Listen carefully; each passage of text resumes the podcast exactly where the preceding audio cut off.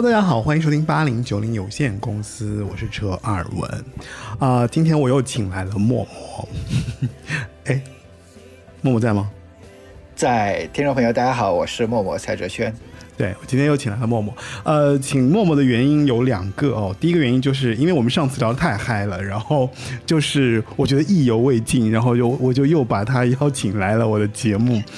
对，然后呃，大家前面听到的那首歌呢，是来自于吴青峰写的，就是他其实最新的一首歌叫做《哥伦布的蛋》。因为这首歌其实里面有一个很有趣的事情。然后呢，我就跟默默在聊天，然后就聊到了就是关于九零年代的一个啊、另类新女生的风潮，对，然后我们就一起想到了这个今天的这期主题。那还有就是，嗯。其实上期节目讲了林忆莲的《野花》，那后来我就跟默默在聊天嘛，我就说，其实有没有可能我们去聊那个《浮躁》那张专辑，就王菲的《浮躁》，因为王菲《浮躁》其实也是两千分之一百里面的这个前二十张专辑里面的那一张，对。然后呢，对，然后今天就有了今天我们这期主题，关于九零年代的这个另类新女生风潮。其实，呃，我觉得这期节目其实应该是由王菲的《浮躁》来。怎么说？就是引起的一场联想。那今天这期节目，其实我们会提到很多很多的专辑，包括很多很多的歌曲，都是在那个年代的时候出现了一些很有趣的，呃，怎么说？一些一些转折，或者说从那个地方发生了一些小小的改变，在流行音乐，尤其是华语流行音乐上。那因为王菲发引起的这样的一件事情，然后对，那为什么会引引用那个苏打绿的这首歌呢？那么我们请默默来跟大家解解谜一下。呃，其实我跟车尔文呃上次聊完那个野花，呃，那一张专辑，其实因为是我写的那本书，嗯，呃，大神系列的那这这一张专辑，他车尔文也跟我说，呃，想要再继续聊，就是呃百张专辑里面的，比如说像《浮躁》这张专辑。那对，其实大神系列那个是那个丛书，大大家知道，呃，当我们出了呃邓丽君的《淡淡幽情》和林忆莲《野花》这两本打头阵的书以后，当然马上就大家会想到说。哎，王菲对吧？这一定会 会列入这个选题当中。那王菲的话，排在前三名的一定，我我估计 《浮躁》肯定是排在排在第一名的。所以有很多非迷也会来说，哎，会不会写呃《浮躁》？哦可是它会在你的辐射范围之内吧？就是但一定是我呃第一批想到的，因为它的确是非常非常非常重要的一张华语音乐专辑。那呃，可是在我的角度来说，虽然我对它也很熟悉，可是我我从我的角度上来说，呃，除开一些就是这张专辑当中有很多的呵 创作者之一，可能不现在已经不太方便、呃那么 highlight。然后除开这个不说，我觉得这张专辑对我来说，我是有呃是比较胆怯的。把浮躁写成一本书的难度，可能要比野花要更难上几倍。嗯，也得找到真正能写这本书、这样这样一张专辑、这本书的人。我觉得这个难度非常非常的高，所以当呃陈晓文跟我们在聊那个呃接下来这个播客的选呃呃八零九零有限公司的选题的时候，当说到浮躁的时候，我又胆怯了，呃，所以我们就说我们就索性就避重就轻，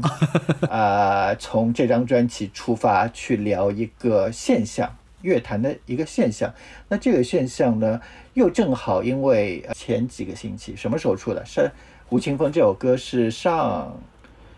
就我们现在是九月底嘛，我们录音的时候是九月底，他应该八月吧？不是八月初的，反正他八月呃他份的时候在呃我我都忘了什么时候，反正在在在一个月前左右，他出的这一张 EP《牧神的午后》。那一首一首歌放出来，他呃第三，这是哥伦布的诞时第三首。当天晚上，他呃发呃发微博，然后说他要和呃他要发这首新的歌，然后呃我一看到，我觉就是你那个已经是零点过了，然后我就 突然的惊叫起来，他怎么会和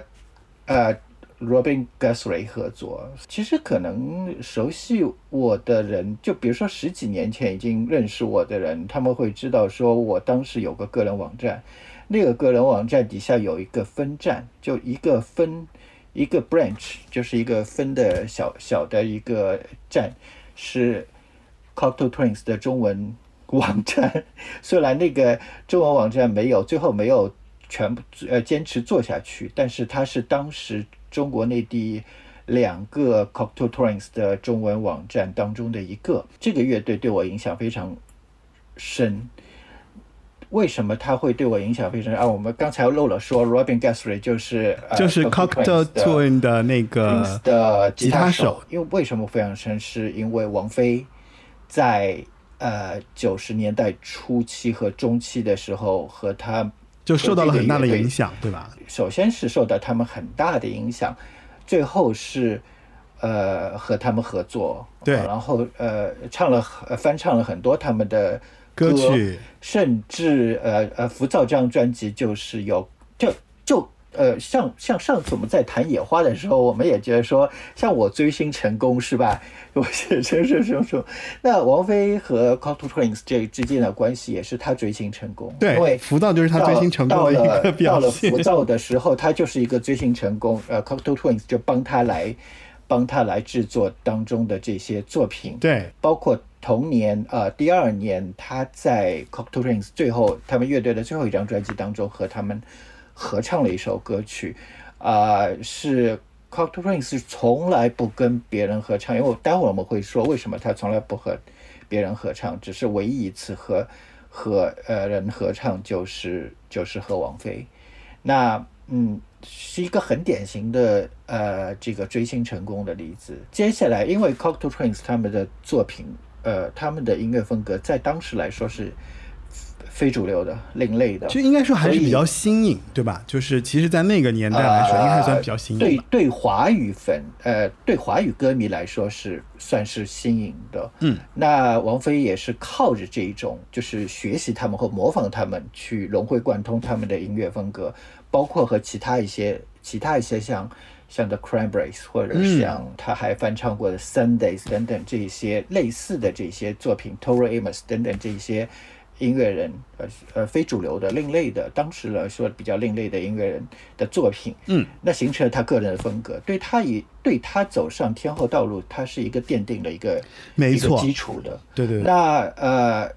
他把这些所谓的那种另类的那种唱腔，唱唱出他的风格之后，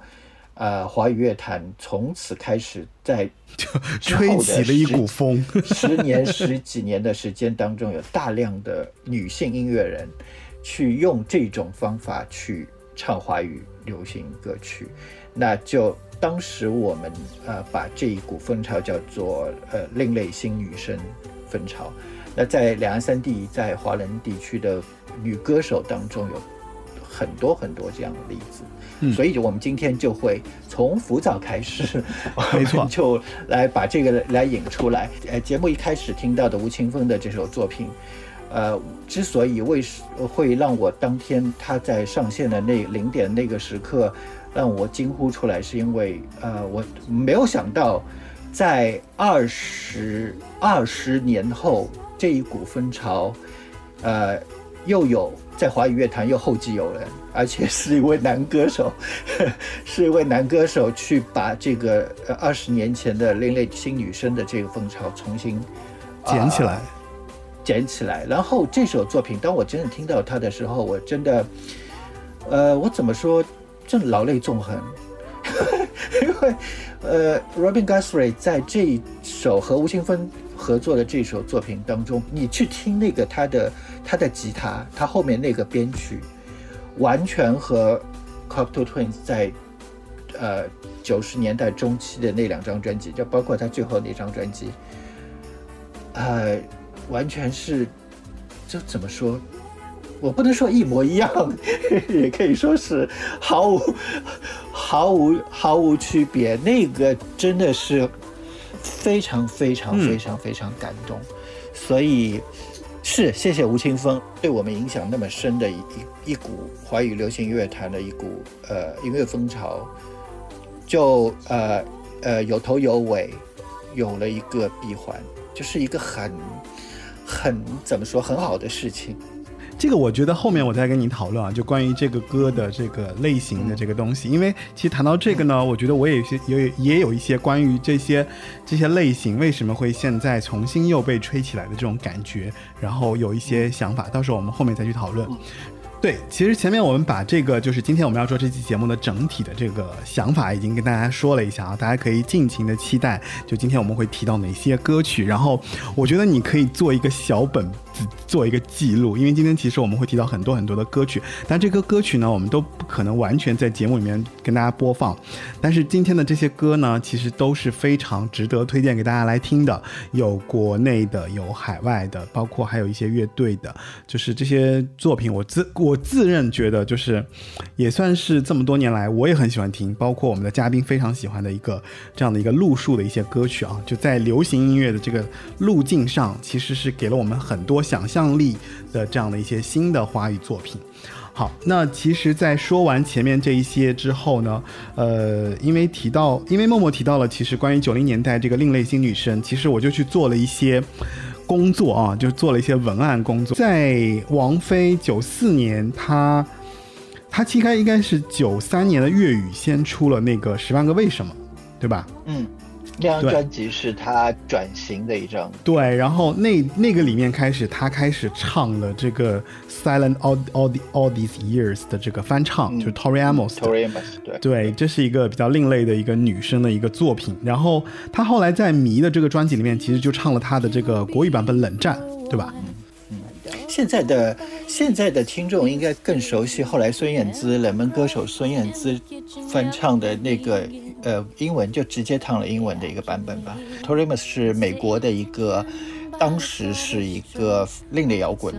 女歌手，一个唱作人，然后是她九一年的专辑当中的一首歌，然后王菲在九三年翻唱这首歌。那这首歌就是大家如果没听过的话，大家可以去感受一下。我们播出来，大家去感受一下。那个时候我记得，大家大家对于华语流行音乐就是要那种旋律流畅，嗯对吧？就非常优美。我当我在播呃呃冷战这首歌的时候，我记得我妈就说：“哎呀，怎么这么难听？像是在像是在念经。”那我就觉得很很好听，但是可能对于当时普通的华语流行乐的听众来说，这首歌是很奇怪的，不是给人感觉那种说很优美、很流畅、很旋律很美，它是那种很很平，一直在很平的那个在在在诉说的这样子的一个感觉，给人感觉真是就中国人在说念经，就是这个感觉。因为那 Tori 你 Amos 是一个很特别的歌手嘛，就是他因为自身的经历比较特殊，对吧？就是他，对，在他的生涯当中，他其实有过被就是被强奸的这个经历，对对，然后然后完了之后，他后来就是就把自己的这种情绪啊，这种经过啊，然后就是在他的音乐里面，你可以听出来这个人的那种。他的那种比较曲折的心，就是那个那个对心路历程，是在他的歌，里面是展现的出来的。这这首歌就是很代表他被被呃强暴以后对那种那种那种感觉。说到这儿，插一下，我们再插回吴青峰。吴青峰也很喜欢 p o r a m o s 呃，曾经去英国，好像是哪儿去追他的演唱会，然后和他，然后和他合影，对，他就又觉得追星成功了。对 Tori Amos 我也很喜欢，但是你知道我我我看我听 Tori Tori Amos 是什么时候开始听的？就是什么时候？我是在我是在看看那个看新概念作文的时候，然后后来概念作文那个谁吗？那个那个哎那个谁叫不出名字了。就是反正当时有一个有有一个意思了我懂对，有一个有一个有一个作家对，有一个写手，不，哎，那个谁呀、啊那个安妮宝贝也写过呀。然后那个然后还有还有一个就是新概念的一个那个叫谁来着？反正他应该也是引用了大量的 Tori Amos 的歌，你知道吗？就是他写了很多很多关于他的歌。然后我从那个时候我开始知道有这样一个歌手，然后知道他有曲折的经历，然后我就去听了他的歌。然后后来我就觉得说哇，就是，但那个时候其实我还不知道王菲有翻唱，你知道吗？然后后来再去再去听他的翻唱。我是我我知道 Tori Amos 就是因为王菲在《十万为什么》专辑当中的翻唱，所以呃，就让我打开一扇门，就是我呃原来呃以前可能就是在这之前。啊我可能呃，因为资讯不也不发达，然后听的欧美流行的欧美歌曲大部分就 Billboard 或者是啊、这个呃排行榜上的这些这些这些作品，那 Grammy 每年的 Grammy 这些作品就大流行的那些作品，可是呃是的确是王菲开始从九三年开始，呃，她翻唱了很多很多欧美的一些另类的非主流的作品，就为我打开一扇门。我让我知道说，欧美的呃流行音乐在主流之外有很多很多各种各样完全不一样的另类的非主流的这些作品，所以从那个时候开始，我一直把王菲称为老师，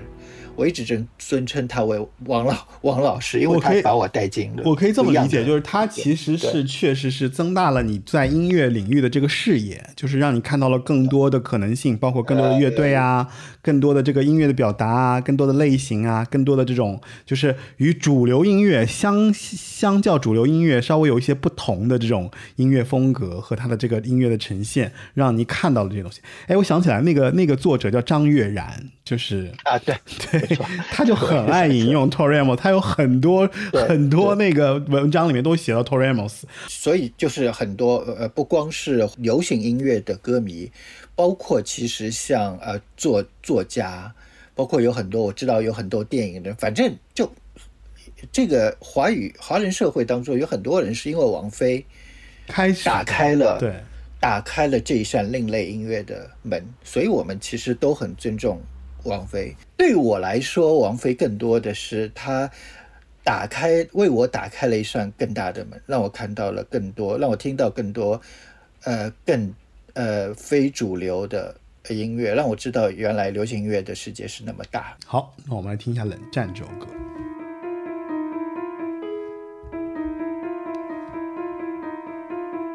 無之中，怎可知真拥紧你？如觸摸一堆飘忽空氣，眼看無數個問號被靜默的你吻去，自豪自欺，從不敢不忍心識穿你。據聞你與那默嘅藝人戀上了，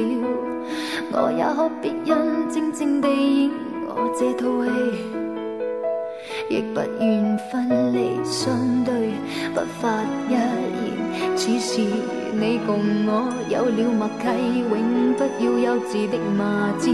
但表情彼此表情，悄悄地暗示这是冷戰。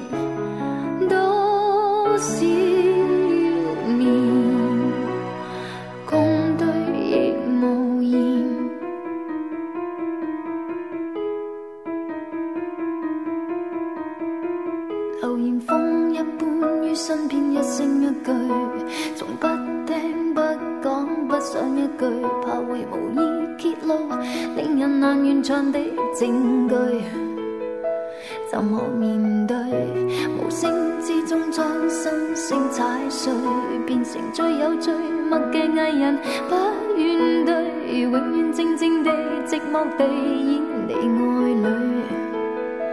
別管你想誰相對，不發一言。此時你共我有了默契，永不要幼稚的罵戰，但表情彼此表情，悄悄地暗示這是冷戰。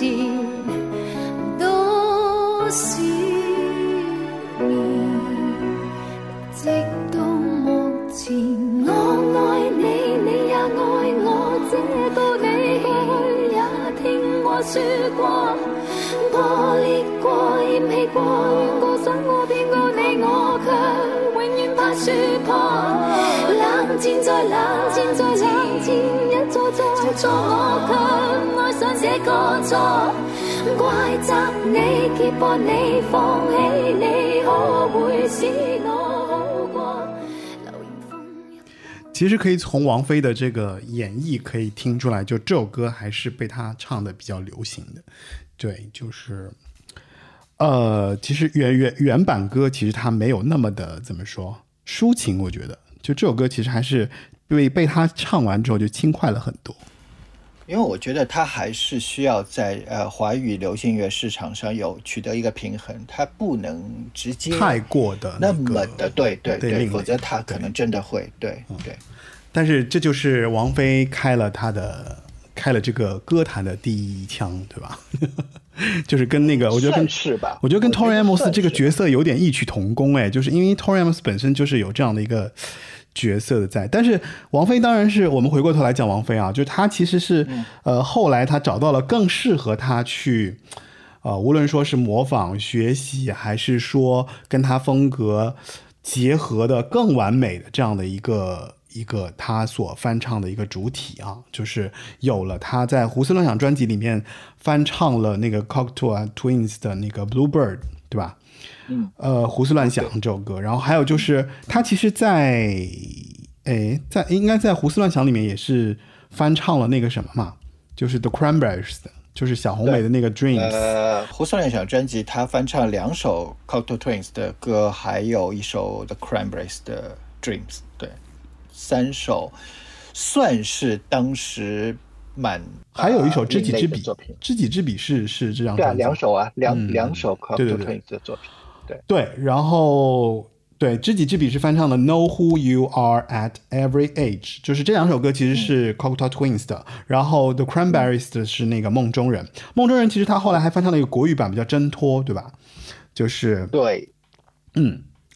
这个是他在九四年的时候，他其实就开始走了第一步，开始另类的这个方向道路，他走了第一步。然后呢，嗯这个原因其实当时是，据我了解啊，就是后来是他说，他们当时是说他因为结识了，就是当时他在那个那个时期里面的一个制作人，就梁荣俊和他的编曲陈伟文，然后通过他们，然后接触到了这些可能是另类歌手的歌曲啊，或者说他听到了这些就是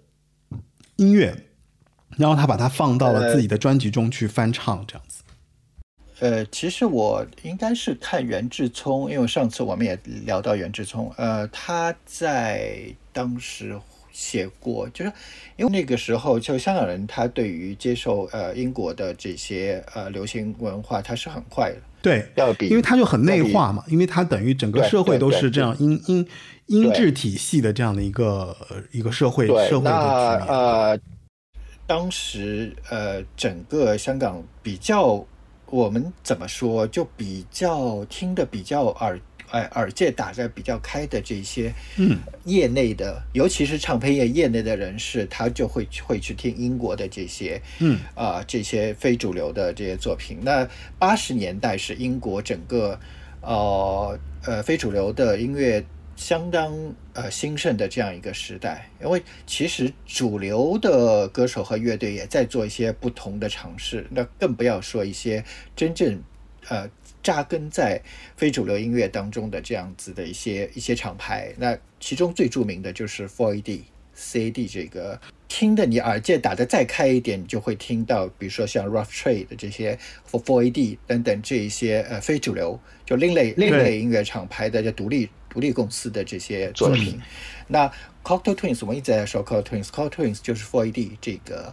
呃另类音乐厂牌的传奇另类音乐厂牌底下的一个，后来就变成台柱了，就一个代表代表性的乐队。那这个乐队呢，呃，他们八十年代初刚签约 Four AD 的时候呢，呃，前三张专辑是比较的后朋克，呃，有点哥特。他们一开始有玩点哥特，然后有点后朋克的这样子的。对，因为呃 Four AD 的 Four AD 刚开始的其实时候就是这种风格嘛，就是对就是 Goth 所谓对吧？的还有那个哎 Post 对 Punk 或是 ethereal 呃 wave 这种就是天呃天籁之，但它其实都是从朋克后朋克嗯呃当中或者是哥特呃这些东西当中就是分分分化出来的，只是因为 c o t o r i n s 这个呃组合的呃主唱呃 Elizabeth Fraser 她这个她的嗓音会比较的那种飘。飘飘渺就就飘渺，对对对对，非常的所以当他们在当他们还是一个后朋克乐队的时候，他的他的音乐就会变成有一点点不一样的东西，所以就就就更更飘渺一点。所以 Four A D 这个公司就变成了以 c o c t Twins 这种 ethereal 的这种这种这种风格就变成他们的主打对对 Israel 对 Wave，其实它就是还是就是所谓的从哥特摇滚分离出来的一种叫做所以它其实它其实它的根基还是在朋克和哥特。对对对对这种其实是我就叫做不知道怎么仙音派对吧？先音对仙音派，对对先音派。仙音派 那 Israel Wave，啊，对，然后但是呃 c o t o n i n s 他们在后期就变成了 Dream Pop，所谓的 Dream Pop，梦梦幻梦幻流行这种梦幻流行，这种这种风格。那王菲翻唱的她的作品都是他们后期的一些作品。呃，九四年的这张专辑《胡思乱想》，她翻唱的是 Cocteau Twins 九三年的专辑当中的两首歌曲。那个时候是他们 Cocteau Twins 呃 Dream Pop，就是呃梦幻流行的这个风格最最好最好听的嗯那那那一段时间。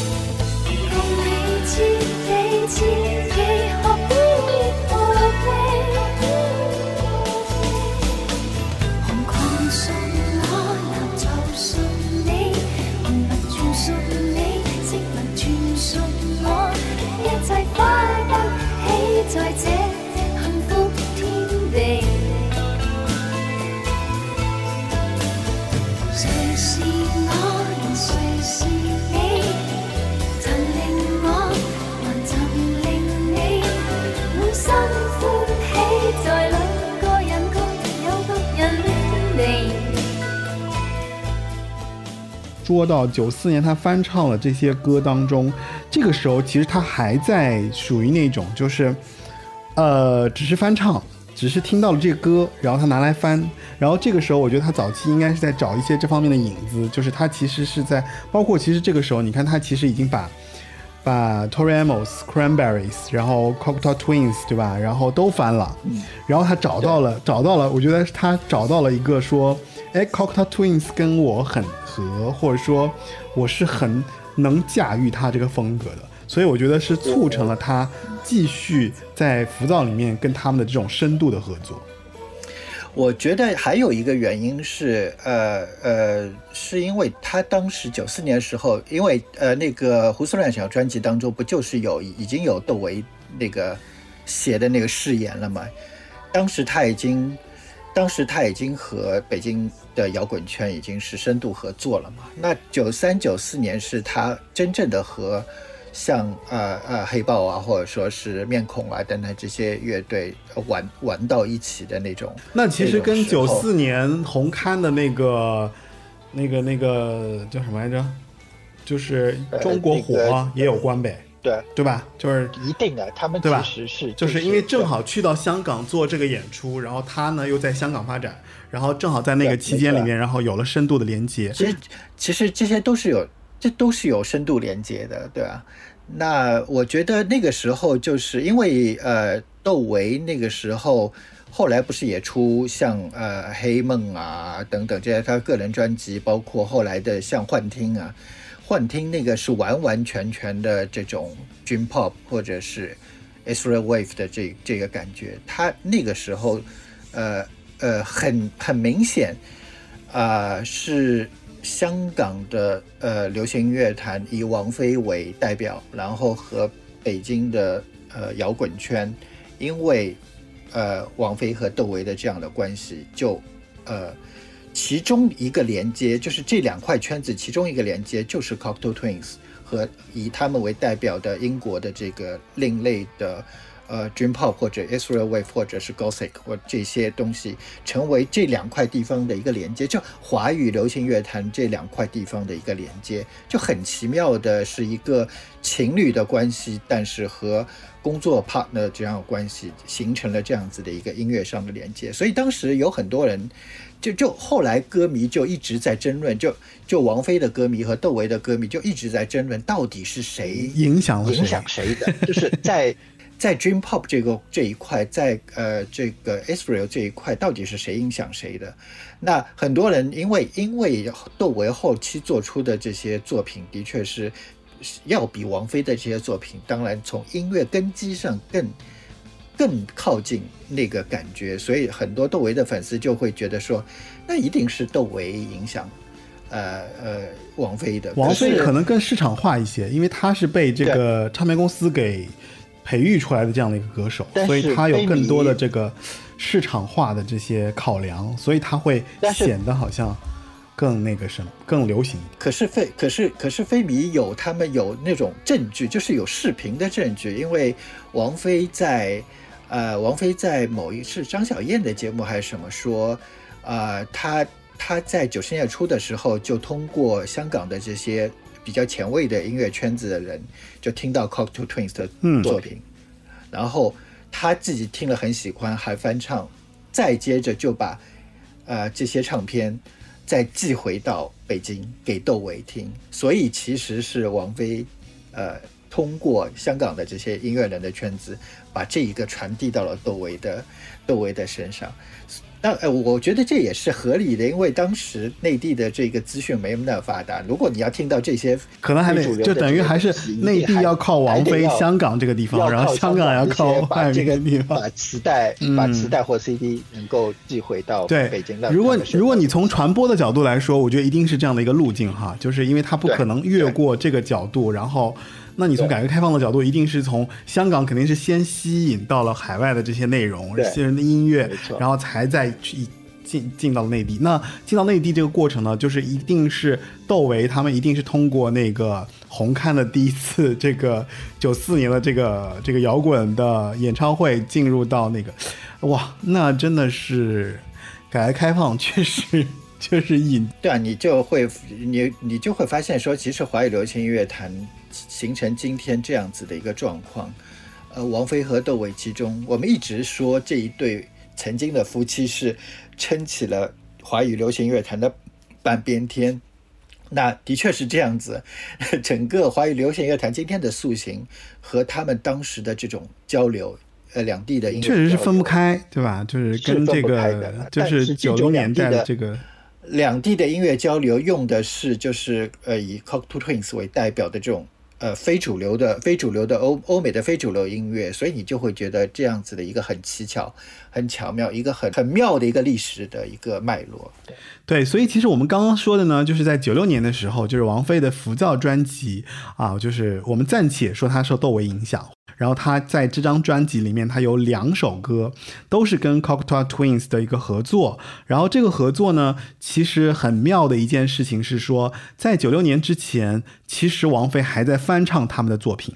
那到了九六年的浮躁之后，可能也是因为唱片公司的一些一些合作哈，促成了他们之间的这样的一个音乐人和音乐人之间的一个接触。那王菲其实就认识了这个 Cocteau Twins 的这样的一个、呃主唱、吉他手，就他们乐团都都认识了。然后呢，他们互相还非常喜欢。王菲在浮躁专辑里面其实唱了他们的作品，而且这些作品其实不是 Cocteau Twins 的首发，等于王菲是首发了他们作品的这个版本啊、对，就是就王菲翻唱的这个浮呃分裂和扫兴，其实在 Cocteau Twins 的作品。他们的作品都是在后续王菲发布了之后才发布，也就是说，王菲是首唱，对吧？在浮躁里面首唱了 Cocteau Twins 的作品。这个我觉得这个考证啊，就是呃十几年前的，就是非迷的一些考证，就因为当时就会觉得说，呃，王菲厉害之处是他们先唱了就是 Cocteau Twins 的这些这些作品，然后 Cocteau Twins 后后来才有他们自己的版本了，这些都是后期的考证。重点在于说。当呃王菲在九四年《胡思乱想》专辑当中翻唱两首 Cocteau Twins 的作品的时候，当时只是翻唱，就你知道他的这个动作，这个动作是翻唱，而到了九五年的浮躁专辑，包括九五年他呃去呃在 c o c k t o Twins 的最后一张专辑当中合唱了一首一首一首歌，和他们合唱了一首歌，这个时候就变成了一种呃合作，这这种合作的关系是王菲首先要融会贯通，就你的音乐不能仅止于翻唱人家。而是要把别人的这些音乐，呃，能够融汇到华语流行音乐当中，至少融汇到你自己的音乐的风格当中。因为，呃，Cocteau Twin 他他的作品是，呃，我我们刚才节目一开始的时候说是从来没有人和他们合唱过的，王菲是唯一一个，就是因为他他们的音乐太太个性化，就没有世界上没有任何第二个人。能够和呃 Elizabeth Fraser 那个那种唱歌的方法去去学他，去模仿他。那呃，当然王菲后来就变成了这这第一个人。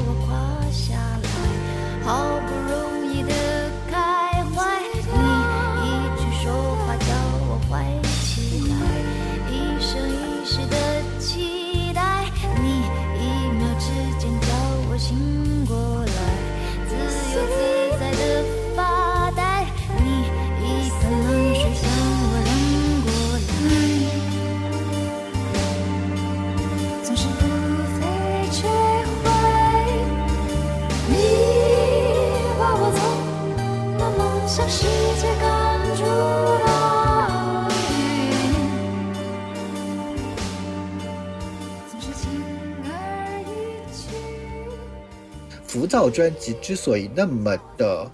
经典，那么的突出，呃，在三十二十多年来，每一张华语榜单当中都会有它，就是因为王菲很很融会贯通的把一种大家觉得在这个世界上没有人能够在呃再融合的这些音乐融合到他自己的音乐当中，然后融合到华语流行乐当中，我觉得这才是《浮躁》这张专辑最最重要的一个最大的意义。那这张专辑再加上他又呃这一块和 c o t o Twins 合作，那一块又和呃窦唯和张亚东合对作，这也是张亚东的首张跟他制作的专辑。对，没错。然后他们就所把这一切的一切全部给串联起来，通过这一张专辑。所以其实这张专辑它真正的意义就在这个地方。嗯，呃，谁先唱谁后唱，我甚至都觉得不重要。要，重要的是他的这种这种创新那性。对那吧九七年的呃九七王菲那张专辑，呃呃，它里面又翻唱两首 Call to Twins 作品，那其中有一首，其中有一首《娱乐场》也是 To Twins 写的，至今为止都没有 to Twins 他们自己的版本出现过。呃那呃，全世界全世界都知道说，呃呃，中国有一个王菲，她曾经在九七年的时候唱过一首 to Twins 的作品叫《娱乐场》，大家都判断说这首歌有一首有有 to Twins 自己唱的版本，就以为他是翻唱，等了三二十多年啊、都没有等到，乐队从来没有拿出来过，那就就更传奇了。所以其实你就，如果你相比娱乐场，你浮躁当中的这些所谓的谁谁先唱谁后唱，就意义就更不大，就更没有什么意义。人家唱过一首乐队自己都没有可能没有唱过的作品，那不就更更厉害吗？我我我觉得是这样，就是其实可以理解为王菲在这个过程中她反转了。就是他从翻唱变成一个音乐人帮他写歌的这样的一个角色。我觉得王菲在这一个九零年代的另类新女生的这样一个时代的风潮当中，引领这个风潮最重要的一点就是，她呃把这种呃另类新女生的这样子的一个风潮带领起来之后，不仅仅是翻唱。而是把原来的这个乐队的这些呃这些东西全部画过来之后，还带领着呃化入骨髓，我记得，呃 c o t Twins 在九七年解散的时候，呃，他们的贝斯手 Simon Raymond 他曾经在英国写过一个专栏。他们其实当时因为失业了嘛，有三个人解散以后，但等于他作为贝斯手就变成失业了。他们当时他曾经当时想过去香港发展，就我我做王菲的那个王菲的飞无望的这个呃乐手，至少她可以这个女歌手她可以实现他们乐队的这样子的一个，延续下去的梦想他觉得啊。他她觉得这这是一条她再就业的一个出路，所以从从从这个方向上来说，王菲的确是呃在这一点上是很厉害很厉害的一个，就很妙很妙的一件事情，是是你只是说，哎，一个一个一个华华人的女歌手去翻唱一个什么，呃，引领了一个风潮，继而成为天后，这个比这个是要高很多很多倍的这样子。如果这么说来，我觉得就是王菲，就是她的唱商还是可以的，她岂止唱商可以？是一个有格局、有视野，然后有想法。我觉得我一直觉得二十多年、三十年来，我一直觉得王菲是华语流行乐坛当中拿来主义，就是她把外呃是呃外面的东西融会贯通到自己手里的这样子的一个人，就一个歌手当中，他是华语流行乐坛当中第一个，做的比较完美的，确实后面也没有人再能超越他了。拉了一张大旗就是这样一，个存？在。他就是第一个人，他就是那唯一一个，他就是走在最前面的一个，也没有人会，我觉得没有人再会在这一点上再超越他了。这一点上，他是岂止唱商完美，是是是一种是一种神一样的存在。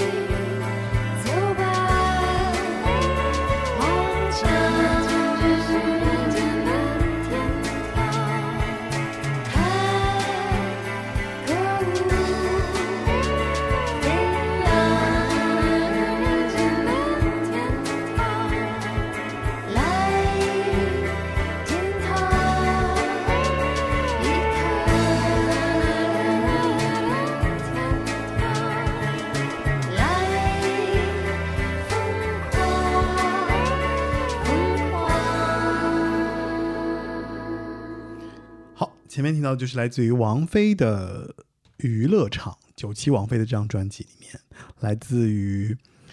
呃 Cocteau Twins 的作品。呃，其实说到当年的这种选择翻唱的这个风格里面来讲，那王菲其实真的是在这个另类翻唱道路上走出了自己的一条道路的这样的一个人。也因为她其实在当时的时候，就前面其实。呃，默默提到的就是关于 Four AD 的这个独立唱片啊，那 Four AD 其实是呃独立唱片里面的一个非常翘楚的这样的一个唱片公司，对，然后他们其实在在整个音乐行业里面是被称作为另类音乐王国的隐士，有这样的一个标签啊，就听着就还挺挺高级的。但是其实我觉得他们其实我我查了一下，就是他们关于在运作方面，他们其实有一些非常非常大的特点。就首先他们是非常怎么说，就是保坚持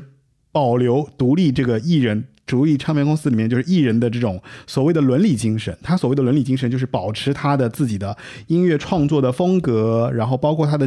创作的这个计划，就不受公司的阻挠或者说这种，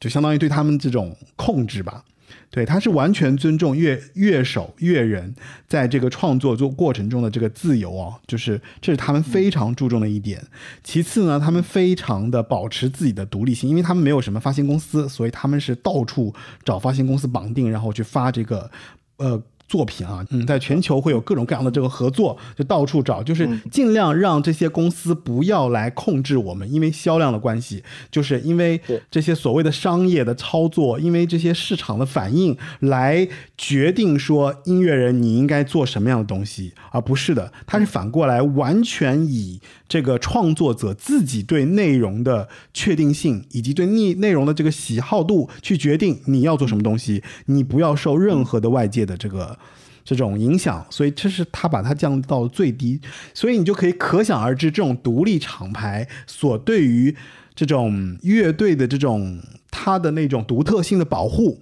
啊，起到了一个很大的作用。这也是为什么在后来的这种被王菲听到之后，甚至被呃更多的内陆音乐人听到之后，你会发现他们都会爱不释手这些作品，是因为这些作品它非常的纯粹。它确实是音乐人通过自己内心对音乐的这个理解和喜好，甚至我们也看到了像 Tori Amos 这种，他就是完全内心的映照去唱出来的非常情绪性的歌曲。那这个在当时其实也都是一些比较。比较怎么说，就是比较冷僻或者说比较冷门的一些风格啊类型，直到后来因为 Cocteau Twin 的这种啊，就是先音被大家接受之后，然后呢，就是这种暗黑浪潮啊，就是所谓的这种大大浪袭来，所以才有了后来大家对这种东西的这种呃怎么说争相的觉得说，哎，这个东西非常好，非常好，就是因为它可能太稀少了。我觉得它的它的稀有性决定了它的这个价值的高度，我这么理解啊。我我我记得就是我还自己特别喜欢一个乐队，就叫做 Mohave Three，我不知道你听不听。啊，对，我我就我是我我是非常喜欢 Mohave Three 的。然后呢，啊我还有一个乐队我也特别喜欢，就是 Mazy Star。Mazy Star，我个人觉得王菲的歌声里面有借鉴 Mazy Star 的这个这个唱法，我觉得一定是有的。我相信他一定是的。呃，对 m a p Three 它呃，它因为本身也就是 For 对 For 对，他也是 Four AD 出来的嘛。对，那就不说了。那 Mi Mini Star 呢？Mini Star，我觉得它它当然不是 For AD，但是它是签主流厂牌，可是它保持了自己独特的一些审美。啊，呃呃呃，其实我们我们岔开来说，像呃这个谁，张曼玉，张曼玉，张曼玉曾经有部电影叫《Clean》，她在里面她在里面演演一个歌手，她在里面呃唱歌嘛。那呃这这张专辑当中，呃张曼玉她的她首开金口。她那种呃调教，这种音乐调教，就 Mazy Star 的这个她的创始人嗯，帮他帮他去做的，所以你就会发现说啊，就是那种就是可以把张曼玉的声音也可以调教到呵 那么仙那么仙的一个一个状态。那 Mazy Star 呃一定会对呃王菲会有影响，因为王菲我知道她当时在在融会贯通这些作品，对他应该是听了了很多很多这些这些很多很多很多这样子的，因为呃，他他当时在香港可能、呃比较多的就是在不断的吸收呃这些这些不同的所谓的另类的新女生不一样的哦，对。呃，，声音哎，你这么说，是他应该听过很多，去分辨很多他喜欢的，他觉得这个有难度，或者他哪些东西是什么，他可能对他他像一个海绵一样不停在吸收。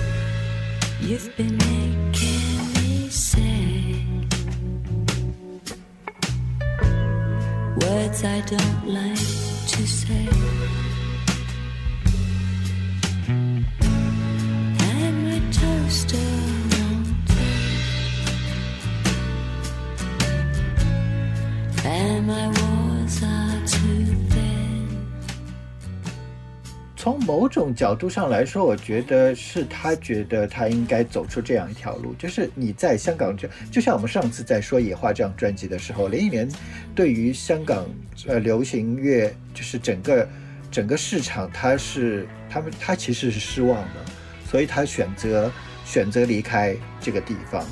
那王菲，我觉得她经过九十年代初这一这那个所谓的签约风波之后，回到香港以后，他觉得他应该去，呃，他的选择面对同样一个不那么开放的，呃呃香港的流行乐市场的时候，他选择去拿更多的不一样的声音去去打到这个市场里面，让你们就是要让你们打开眼界，你不要再不要再封闭在这样子很小的一个呃，就是呃旋律动听啊，或者是唱的非常好，这些老的就特别通俗的那种好法。对对对，他是他他觉得他应该把这个东西去打开，所以从我虽然不不不在香港，但是作为一个华华语流行音乐的歌迷来说，我觉得王菲是做到这一点，她至少让我是打开了。那对于香港来说，香香港歌坛或整个华语流行乐坛来说，他都做到这一点。嗯，啊、这是他这是他功劳比较大的一个地方，的确是在这儿。我我刚刚说到那个仙乐的这个代表啊，我就必须要 call back 一下，就是其实八零九零有限公司在第六期的时候，我们就讲到一个中式仙音派，就是体育是吧？对，中式仙音派的代表就是奇遇，对对对对。然后那 因为在九零年代的其实仙乐的这个分支里面，其实还有一个分支是新凯尔特音乐。新凯尔特音乐它区别于当代的凯尔特音乐，就是苏格兰那苏格兰风笛的那一块儿嘛。就是爱尔兰的那个那种民族音乐，就是叫做凯尔特凯尔特。然后那个代表人物就恩雅，我相信大家都应该知道，对吧？就是很多如果在那个年代，两千年。至少千禧年前后，如果对恩雅和 Secret Garden 熟悉的话，就肯定知道，就是凯尔特音乐其实就就是那个分支。那后来出现了，就是跟 Cocteau Twin 有点相关，它也是仙乐的一个分支，就是新凯尔特音乐。这里面就就有一个代表人物，就是 Lorena 的呃啊麦卡尼特，对麦卡尼特。然后 Lorena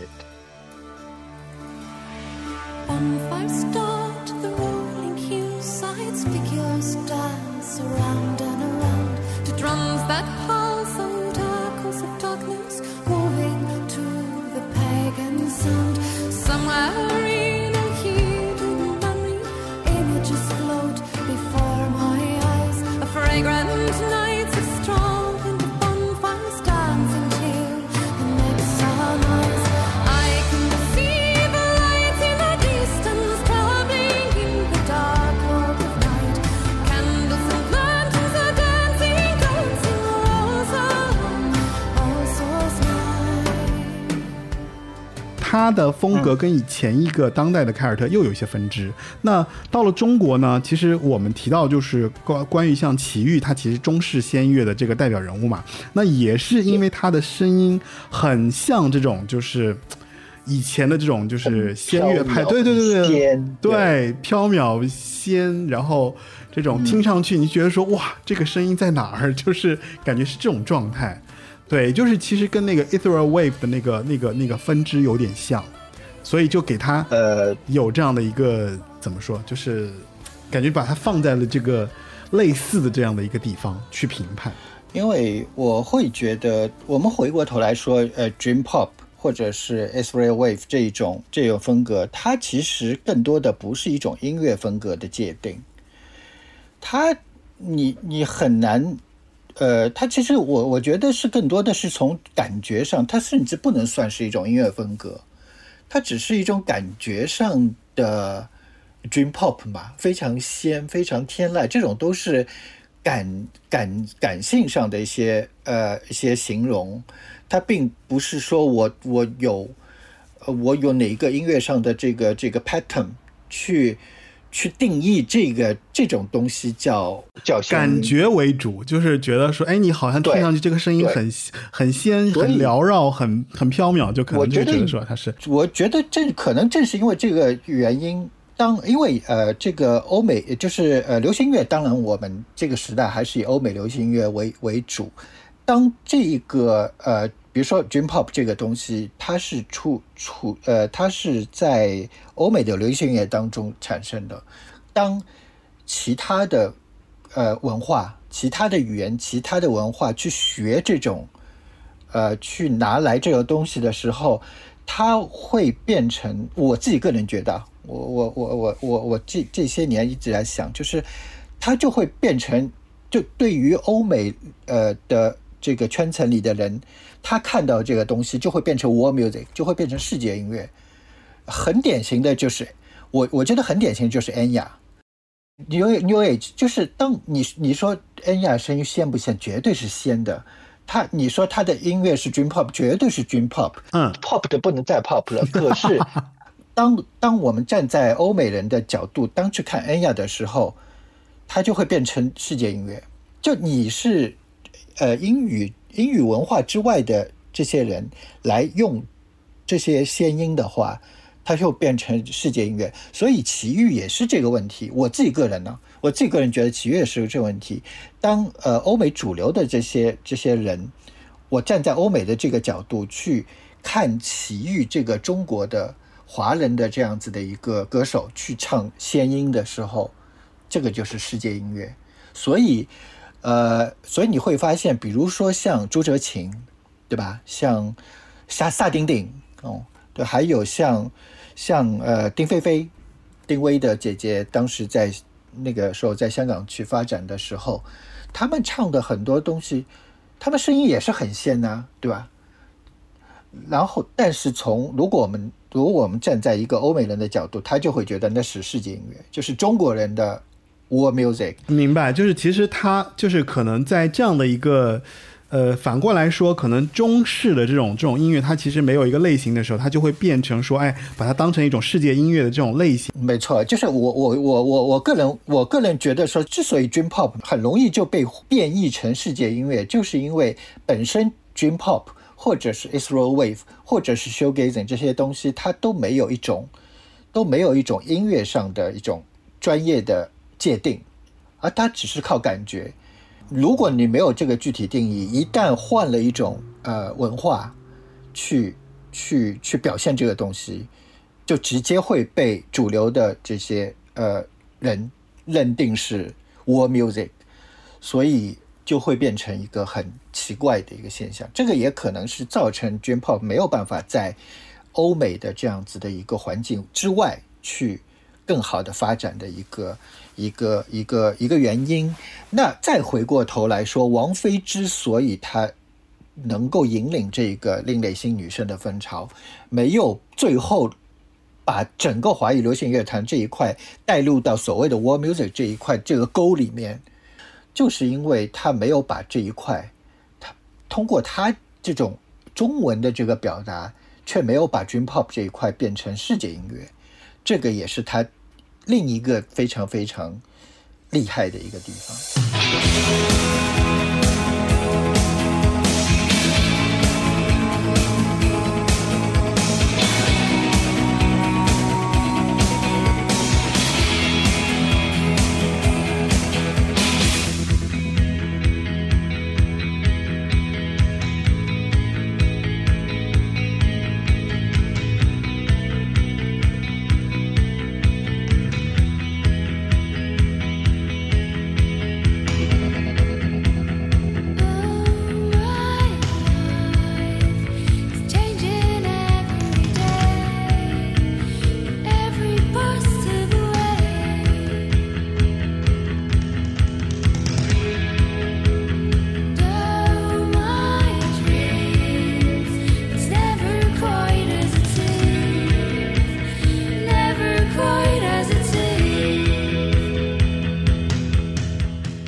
类型啊，这种风格啊，我就会觉得说，我根本分不出来，就是我只是觉得说好听还是不好听，对吧？然后那个时候呢，早期会觉得说，哎，这个蛮流行的，然后就会听很多这种东西。然后其实我也会很纠结，说 Israel Wave 和 Dream Pop 到底有什么区别？就这个问题，其实在我上学的时候，其实是一直困扰我很久的一个问题，就是我我分不出来，我觉得就是就是其实是在我的感觉里面是一样的。那那当时其实我们在 Dream Pop 这些这这个这个这个门类里面啊，其实我们上学的时候，其实我们有有界定过它，就是关于它其实是一种摇滚曲风。就它所谓的所谓的摇滚曲风里面，其实有几个元素，就是类似于 reverb 混响，还有 echo 就是回声，还有就 chorus 和声，还有就是它的 distortion 就是它失真的这个部分。对。也就是说，你可以理解，就是 Dream Pop 里面不停的都是效果器、效果器、效果器，就是它会以一种效果去的编曲的方式去让你达到你刚刚说的那种就很氛围性的音乐，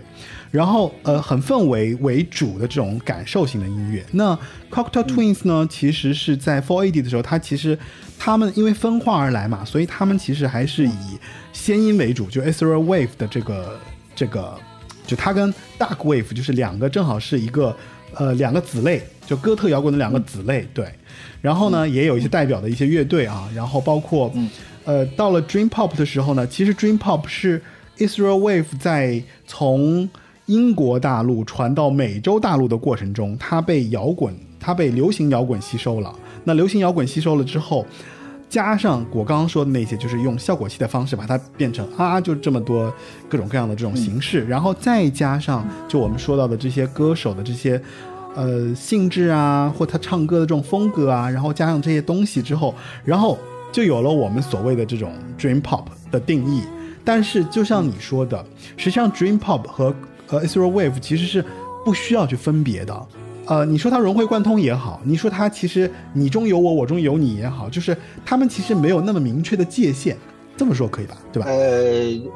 呃，我我我是这样觉得，如果你非要一定要界定 Israel Wave 和呃呃和 Dream Pop，那就像我们节目一开始说的，就是如我们以 Culture Twins 为代表去做一个做一个做一个参照系，就是他们前期的，因为只根植在呃哥特和后朋呃这个这个时候，它上面开出的这一朵呃鲜樱之花叫做 Israel Wave。那如果你根植在，如果你根植在摇滚流行这一块，然后上面在上面开出这种天籁之声的这种，呃，话叫 Dream Pop。那所谓的天籁之声，不光光是指这个女歌手这呃呃 Elizabeth Fraser 她的这种嗓音本身天生就是那种飘渺。当然，呃，你你如果听听 c o Twins 的作品的话，你会发现，呃呃 Elizabeth Fraser 她呃总是唱两轨。至少唱两轨，一一轨是她的真声，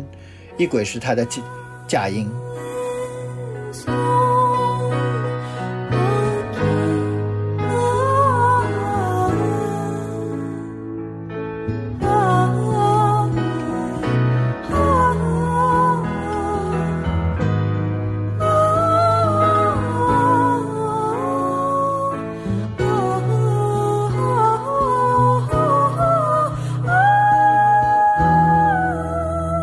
假音是他的那个假音就是飘在上面，大家会听到那不像是人发出来的声音，可是它也有一轨真声。那这是这是 vocal vocal 方面。那另外一个方面，dream pop 如果你要去界定的话，那就是就是混响 reverb 这这一块，就是你去听这这就要说到 Rabin Guthrie，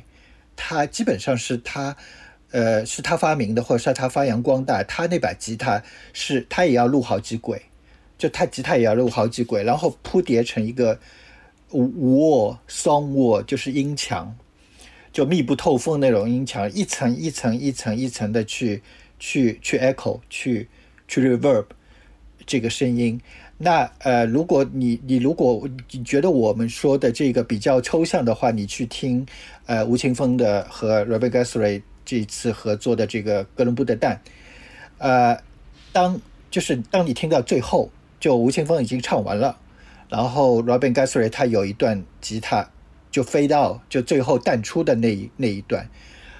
就是最最典型的 Dream Pop 的这个 Reverb 的这样子的一个吉他的弹法，就一层一层一层，你明显的听到是一层一层一层一层的吉他堆叠出来，然后最后飞到的时候淡出的时候，这一层一层一层的就散开，就像就像丹麦，就像那种丹麦面包一样，一层一层的散开，这就是最典型的 Dream Pop 的这个呃吉他的这样子的一个 Reverb。如果你要界定的话，从从从配乐编曲上界定的话，这个也是一个一个一个标准。对，不过其实 Dream Pop 在后期，它对社会文化生活其实是有一些，就后期有一些文本啊，就定义了，就是关于 Dream Pop 为什么会受人欢迎。但这个其实是脱离了它在英国的这个 Israel Wave 的这个这个东西的本身呢，他就只从 Dream Pop 去讲，就是说 Dream Pop 的歌词呢，就是它比较欣喜若歌颂着欣喜若狂、超越一切的经验，然后喜这些喜欢喜欢使用迷幻药和神秘学的意象，这是它这是文本上面定义的一些东西啊。然后其实我看到最最有意思的一点就是它里面其实提到了，就是说。这个东西它反映了在八零年代的时候，就是长达很长的一段保守主义的政治氛围，然后年轻人对于社会政治理想、政治参与的这个冷感以及逃离的意图。所以我跟你说，我听我看到这儿的时候，你知道吗？我有一个遐想，就我觉得现在应该是一个 dream pop 重新起来的一个土壤，你觉得是不是呢？嗯，可以这样说，因为我首先我觉得你去呃，我们事后去谈论这个时代，比如说八十年代为什么流行，起来？为什么七十年代、六十年代摇滚起来？这些都是事后去判断的。我觉得不是那么重要的一件事情。但如果你真的要从这个，就比如说消费主义，或者说是大家呃大家比较比较超脱，或者对于现实比较呃这个失望，然后去去幻想呃一个天堂的这样子的一个一个一个生活的话，可能那现在这个时代又回到了这样子的一个状况，就我们社会社会的确会有这样状况，所以。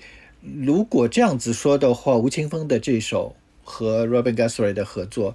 完全复刻九十年代这个 Dream Pop 这个高峰时期的这首作品出来，也是就有它的道理，的确也是这样子的。但我会我会从音乐的角度上来说，我还是觉得 Dream Pop 这个东西实在对于演唱者，包括创作者，他的要求实在太高太高太高了。就你。一百年都出不了一个，呃呃呃，Lisa Fraser，一百年也出不了一个 Robin Guthrie，一百年出不了一个 God Twins，一百年出不了一个 Four AD 这样子的一个公司。说实话，一百年也出不了一个王菲。所以，啊，今天我们即使有心去做这样子的 Dream Pop 的作品，呃，是不是有人能够拿捏，能够真正的唱出来，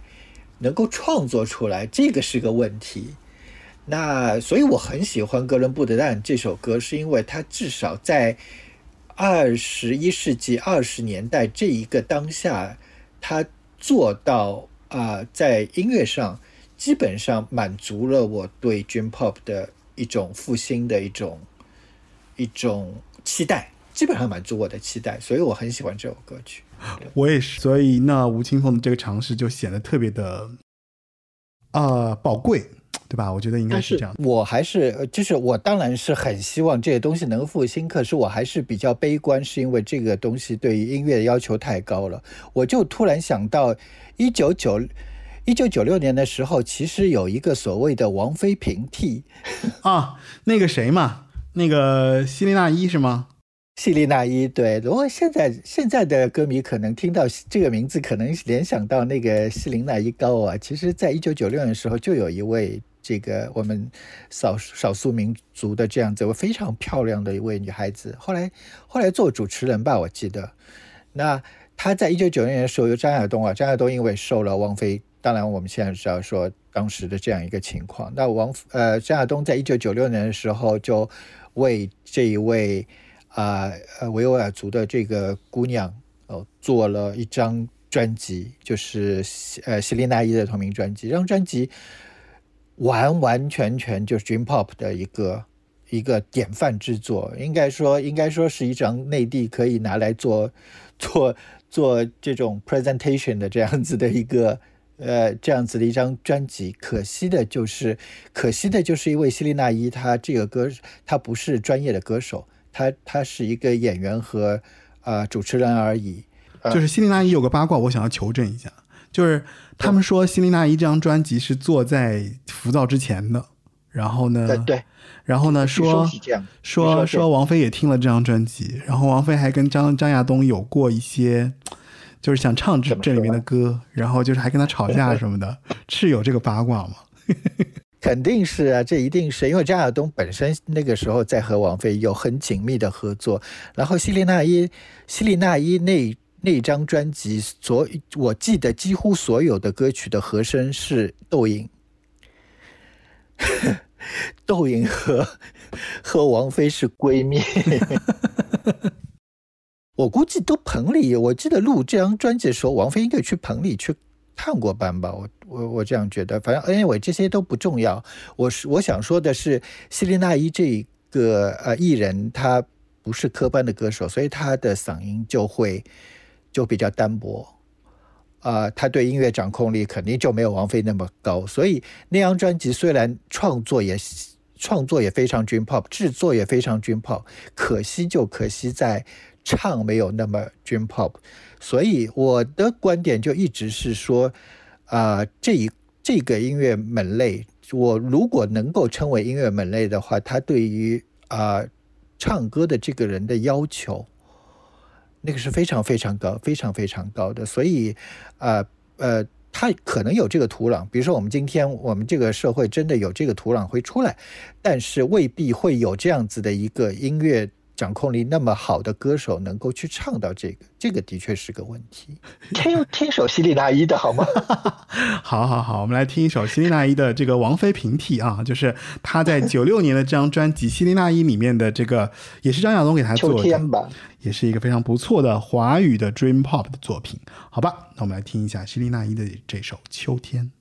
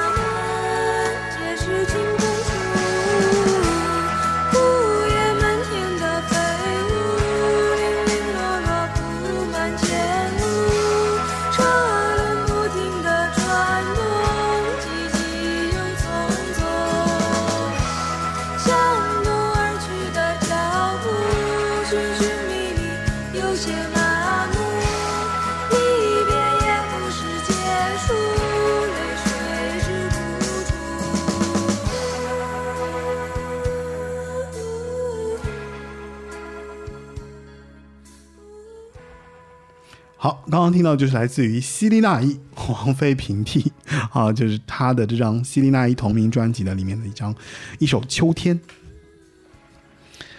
呃，其实我们前面讲了很多，那我们接下来我们来聊一聊，就是受王菲影响的另类另类女生翻唱的系列吧。嗯，我觉得这还这还挺值得说的。我觉得呃，从王菲开始，她把这种呃风格引入到华语流行乐坛以后，就有很多很多的华语流行的女歌手来呃实践这种风格，也不说翻唱啊，也不一定是翻唱，呃，在自己的原创的作品当中也会有这种风格的体现。那啊、如果从呃，如果从唱腔这个角度上来说，一开始让我觉得马上跟上呃王菲这个脚步的应该是范晓萱。哦，你说范晓萱，范晓萱这里我可能呃提一下，就是她应该是在九六年，在她的那个对，呃，我想好想谈恋爱里面有一首歌叫做《Bartender Angel》，然后她翻唱了那个羊毛衫的 Golden's Gar Garden Garden Party，嗯，对，呃，对他也有翻唱，然后呃翻唱 Cardigans，然后也有也有自己原创作品当中也用这种类似 The Cranberries 或者类似王菲这样唱唱腔的，这个是让我印象比较深刻，就是他马上就跟上了这样子的一个对，一个他跟的还蛮紧的。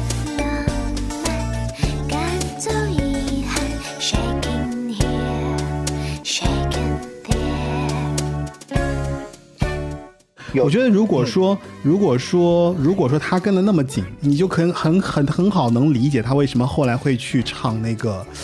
就是包括爵士啊，包括他剪头发唱那个，直接就换了风格啊。就是他其实从那个时候其实就有一些很内发性的这种对于这种另类女生的这种非常喜欢的这个这种东西要表现出来。然后其实早期的时候就已经啊隐藏在其中了？因为我们会觉得，呃，范晓萱当时给我们的不给我们最深的印象，当然就是健康歌之类的这些。后来我们才后来我们才知道，说她其实是一个非常非常有自自我想法的一个女音乐人。呃，只是当时，只是一开始的时候，他受制于大公司的这样子的一个一个限制。后来，当他呃，当他有了呃这个自由度的时候，他会去呃那个散发出很多很多奇奇怪怪的，让我们来看，后来来看是奇奇怪怪的，或者说是很前卫的一种这种风格。那我觉得，如果没有王菲带领这个风潮，然后他跟上去的这一步的话，很可能这个这个歌手就变成就默默无闻或者平淡无奇了。不他正是因为在九十年代中期的时候，他发掘了这样子的一个风潮，紧跟上这个风潮，让他在受制于大公司的这个专辑当中，也能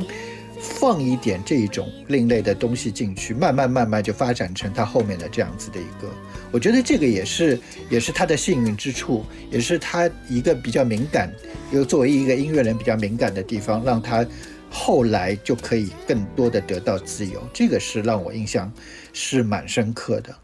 那还有还有一个是让我印象非常非常深刻，可以说惊讶，就是呃辛晓琪。辛晓琪，呃，九四年的时候领悟实在是让大家对他定型定的太太定了，就是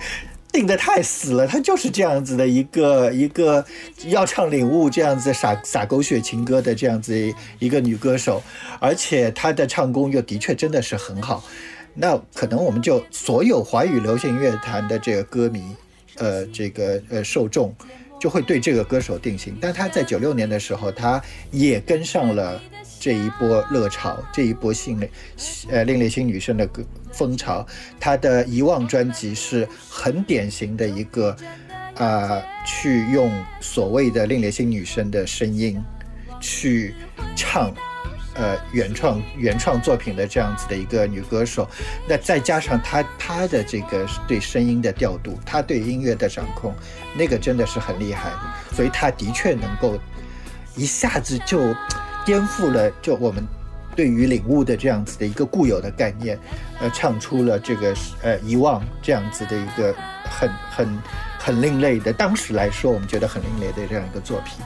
再有一个就是呃呃许茹芸，许茹芸的第一张专辑，许茹芸的第一张专辑就是呃。因为当时，呃呃，当九三年王菲翻唱 Tori Amos 之后，大家就会觉得说 Tori Amos 是很难翻唱的一个歌手啊，只有王菲这样子的这个人才能才能翻唱。可是，在九五年的时候，许茹芸出了第一张专辑当中就翻唱了，呃，这个两首，也是翻唱两首，一张专辑上翻唱两首 Tori Amos 专辑当中的作品。那呃，那张专辑我很喜欢，就是因为 Tori Amos 这两首翻唱作品，他许茹芸掌控的非常非常好。当时他就是一个新新人嘛，当初来新人嘛。可是对于这两首歌掌控非常非常的厉害，可以说，呃，不比不不比王菲的呃冷战差的。那呃，同时这张专辑当中还翻唱了一首 Kate Bush 的歌，《The Man with the Child in His Eyes》啊、翻唱叫什么啊？一百个谎言那首歌。补充一下，这里面三首歌是这三首啊，就许茹芸的《讨好》翻唱的是 Tori Amos 的《Winter》，然后她的一百个谎言翻唱的是 Kate Bush 的《The Man with the Child in His Eyes》，对吧？然后许茹芸的《蝶》翻唱的是 Tori Amos 的《China》，就是嗯，这三首歌其实是他对整个的翻唱的。这张专辑，这张专辑我听了之后真的是很震撼，因为一个新人青年女歌手能够同时翻唱翻唱三首，两个我非常非常喜欢的，呃，就是所谓的呃另类女生的教母级的这样子人物的作品，而且翻唱翻唱真的非常好，那就让我就对她真的很刮目相看。可是这张专辑，呃，大家后来也知道，说是是一张非常赔钱的专辑。呃，上华唱片，呃，是谁说的？忘了，许常德说的，好像是。就他他发了许茹芸发了这张专辑以后，卖的非常不好。那因为可能就是这三首歌太前卫，啊、就是让市场的反应不太好。我理解是上华其实本来是觉得说，可能许茹芸是不是因为找来是给孟庭苇接班的嘛？我理解是这样子的，因为孟庭苇是一个多通俗、多流行、多那个，对啊就多传统的歌手你就觉。得，所以许茹芸这张专辑一下翻唱三首这样的作品，就觉得很奇怪。就上华他，他上华他他到底是怎么想的？而且是一个新人歌手。那这张专辑，呃，我不得不说，呃，虽然，呃，王菲已经另类了两年了，可是九五年的时候，呃，这哎对，是九五年，对，许茹芸出这张专辑的时候，大多数的华语流行音乐的受众还是不太能接受这样子的作品，对，卖得非常非常差，他就已经，呃，许常德说他已经，呃，上华已经放弃，其实已经放弃许茹芸了，那。呃，还好，就是又给他第二次机会，是出了他呃第二张专辑。那张专辑出，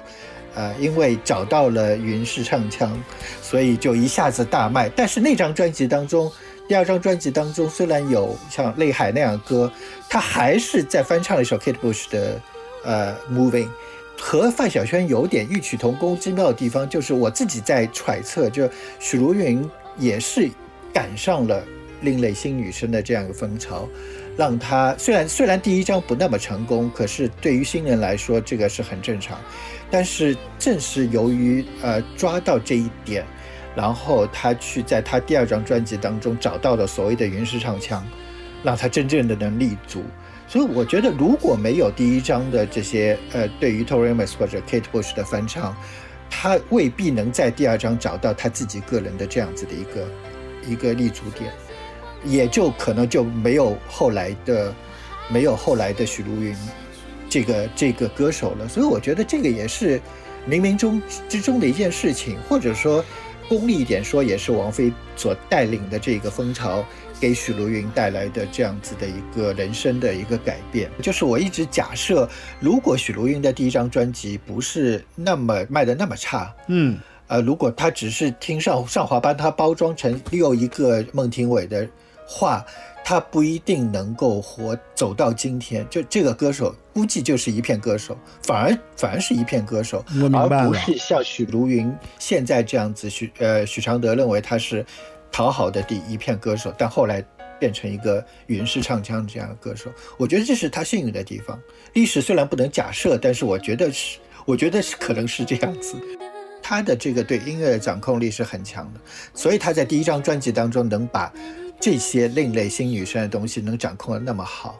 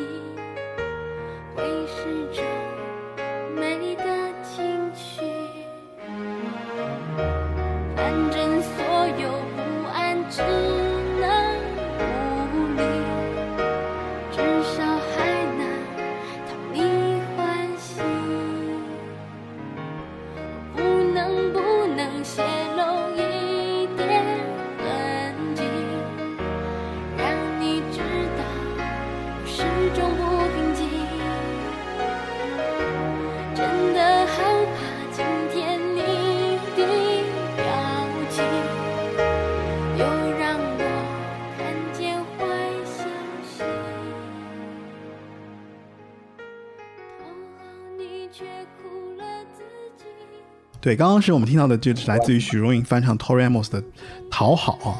然后，哎，其实，呃，默默，你你觉得就是除了比方说香港、台湾这些歌手，应该呃不不止啦，就是我们刚刚其实说到的，像范晓萱，其实许茹芸应该都是台湾这边的，对吧？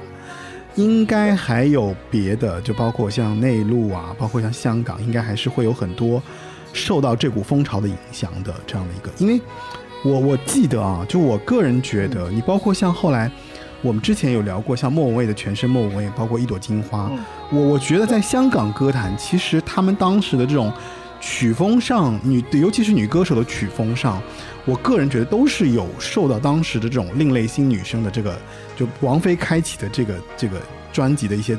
翻唱的一些作品的一些刺激，就是他们都有了一些，呃，大大小小的这种尝试。就有有的人甚至，比方说他不一定是 dream pop 的，他可能也会有一些 trip hop，还有就是包括一些别的一些东西的一些尝试，对吧？其实，在当时的歌坛，应该还是有很多很多受这个影响的这个作品。对呃，因为香港香港乐坛，首先它呃以当时来说，开放度是最最最高的。那再加上王菲本身她是香港乐坛的一份子，她去引领的这个风潮，一定会最直接就影响到香港的这一这一这一批。再加上对，再加上九四年、九五年这个风潮起来到高潮的时候，香港流行乐坛正好是处在呃一个呃高峰期，叫做豁达音乐革命，就是大量的地下乐队、独立乐队，呃这些呃起来，呃冒头到这个主流当中，比如说卢巧音啊等等这些这些这些这些歌手。那莫文蔚，呃，如果说到莫文蔚，莫文蔚全身莫文蔚这张专辑，就是在那个时间点上，啊、结合了结合了呃豁达音乐的这一这些这些人啊、冒出来这些人，包括呃借鉴了这个另类新女生的这样一些这些一些作品出来的一张主流主流的这样一张啊、粤语的专辑。那呃这个也是，另外就是呃不能不提关淑怡。啊，关淑怡的话，她有一张，就我们上次有聊过一张翻唱她那个啊，对，X All Favorite 这张专辑那张是，对，那张是就已经封神的专辑嘛。那关淑怡，我们一直觉得呃，她太呃，因为王菲之前也叫 Shirley 嘛，对吧？对，在双叫 Shirley，这也叫 Shirley，关淑也叫 Shirley，这两个 Shirley 都是，其实都是很都是很厉害。可是，一开始的时候都是唱那种，因为受到呃唱片公司，而且是同一家唱片公司的这个前置，去唱一些符合市场需要的东西。可是，呃，他们都是自己很有才的人，就很有自己想法的人，很有自己表达欲的人，音乐上很有造诣的人。所以关淑怡在九十年代中期的时候，我不能说，呃，是她趁着这个另类新女生的这个风潮，呃，去做这个东西。她本身自己有这个意愿，但是，呃，客观上来说，她的确也是赶上了这这一股风潮，能够让她不管是从她的音乐也好，形象上也好，去做一些另类的东西，能够呃相对的被市场所接受。也相对的被宝丽金公司能够能够接受。如果没有王菲的这样子的一个带领的这个风潮出来，我估计，啊，她要想做自己的这些奇奇怪怪东西的这个难度还要更大一点。所以我也我也觉得说，关叔也是沾了一点这个时代的这个风潮的光，所以他能够把自己的一些东西出来，那很。很明显的就是他这一张《X All Time Favorites》这张翻唱专辑，呃，表达了某一种这个非常非常可以说非常极端的一种非主流的概念。呃，在接下来他的一直到他新世纪的这些专辑，其实呃都有这一种呃概念在里面，尤其是。呃，后来零几年的呃《地镜头》哦，《地镜头》是一是一首比较比较比较比较特殊的怎么说作品。就就很就很很很 dream 吧，对吧？就很就很偏籁吧，对吧、很很天籁啊，所以呃，这些呃，我我我当然从关淑怡的角度，我不能说她是学王菲，我我我不会我不会这样承认。作为一个歌迷来说，我不会这样承认。可是他有有踩上这这个时代的这个便利的地方。这个东西怎么说啊？这个东西我的理解是，就是其实我那天我也问你嘛，我就觉得说，那嗯为什么关淑怡和王菲两个人其实那么相似？在初期的时候，就是他们之间，无论是唱腔也好，无论是技巧也好，无论是对于歌曲的这种把控力也好，或或者说品味也好，但我觉得王菲可能，我个人觉得，就王菲其实高她一个段位，就在于说，作为第一个翻唱这种另类，就是，呃，你说你说这种摇滚路呃数也好，或者我欧洲的那种作品意也好，就就是是就大家一直有这样对比，就这两个 Sherry，其实最后就是一时余亮嘛，就诸葛诸葛亮和周瑜那种感觉，可能最后关淑怡可能没有到达就像你感觉他棋差一招，你知道吗？就这个问这个这个话题，其实大家一直在讨论。那我自己个人会觉得说，呃，原因是有很多种，这个际遇啊，对吧？这种，呃，际遇啊，或者是你的机会啊，或者是哎，就是这么巧合或怎么样。但我其中有有有一点，我一直觉得。呃呃，我我在我今天第一次在八零九零有限公司当中，对于我很喜欢的这位歌手有点不敬，就是，呃，我觉得人的性格，呃，是蛮重要的。关淑怡她的性格的确，我不得不说，作为她的歌迷，我不得不说她的性格是有是有那么一些缺陷的。呃，这个就是呃十多年来，大家看到很多很多的例子，的确也也没有。那我在这边，我不知道是不是可以说一个八卦，可能没有人听过这个八卦，呃，来来来验证就是关淑怡这个性格方面的一些问题啊。她关淑怡在新世纪初的时候，呃，世纪末世纪初的时候，不是签过 BMG 唱片公司吗？他们出了一张《冷火》那张专辑，后来出完以后，他不是又又消失或怎么样子，又又让唱片公司很棘手等等，就很性格那种。其实呃呃，我们现在知道说他在 BMG 唱片公司只有《冷火》这张专辑，其实他当时在 BMG 唱片公司已经在录另外一张专辑，那张专辑是李泉和丁薇帮他创作和制作的。因为李泉和丁薇当时不是也是 BMG 唱片公司？那啊、呃这个呃，因为这两年我因为有些呃工作方面原因，我采访过丁薇很多次，然后我有有一次丁薇跟我说，我们就聊到聊到关淑怡，那丁薇她当时就在帮关淑怡制作这张后来没有面试的 BMG 的专辑，那。这张唱片没有面试，但是他当时已经在制作了。反正就是呃呃，丁薇就是要监棚，然后丁薇很早就到了，就等关淑怡一直不来，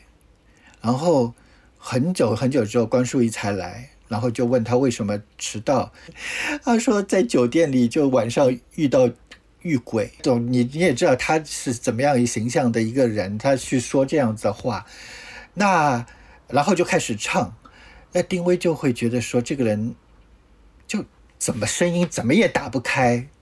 就他会觉得，呃呃，关淑怡就就会说我在酒店遇鬼，我就在房间里遇鬼，所以我这精神这样子。但但丁薇就后来就跟我说，他说他他在那段时间里面就觉得关淑怡这个人，就是他在那种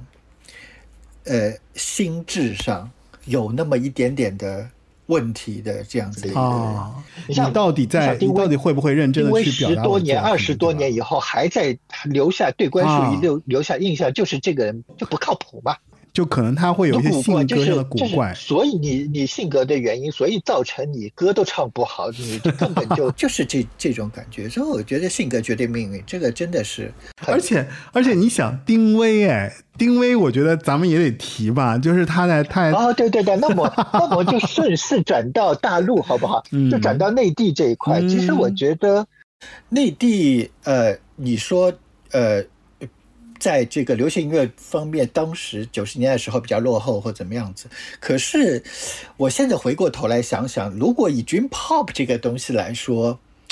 反而内地其实走得很前面的。八十年代的时候，八十年代的时候就已经有很多的 Dream Pop，只是我们不知道那个东西叫 Dream Pop。比如说，呃呃，《西游记》。《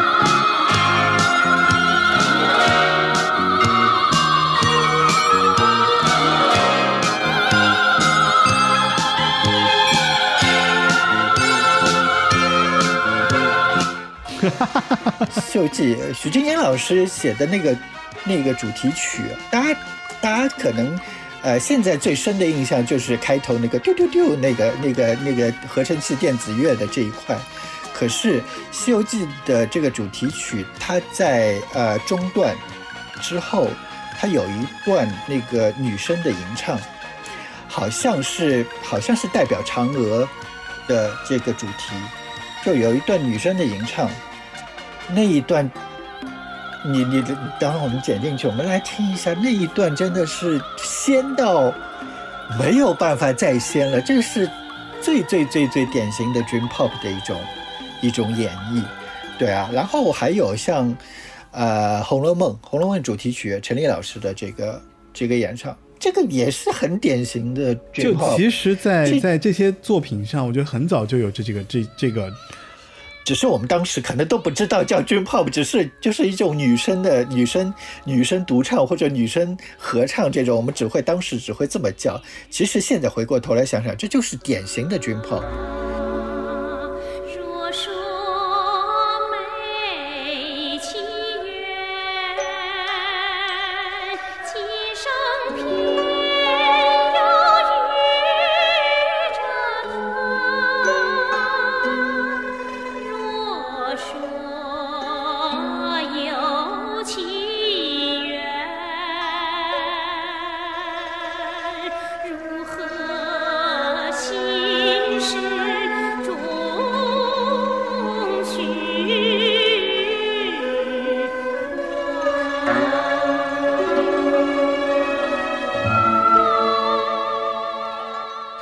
型的梦幻梦幻流行，在八十年代的时候就在内地其实就有了。那在你如果说九四年、九三年、九四年王菲带起了这股风潮之后，其实九四年上海就有一个歌手，我记得印象非常深刻，叫甄玲。那当时还是个学生，她当时的演唱就已经是那种很大家风范，能够掌控这种所谓的另类型女生的这个这个风潮的这样子的一个，她当时是一个高中生。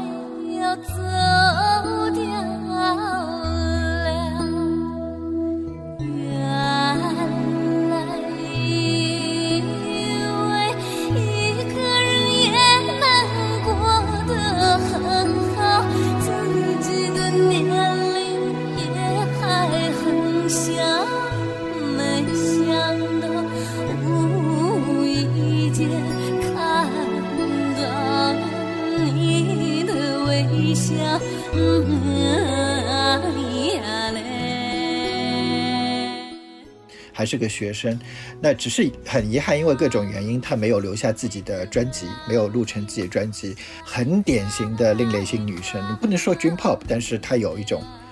啊、这种呃女性的呃这种特别的非主流的这样子的一个表达。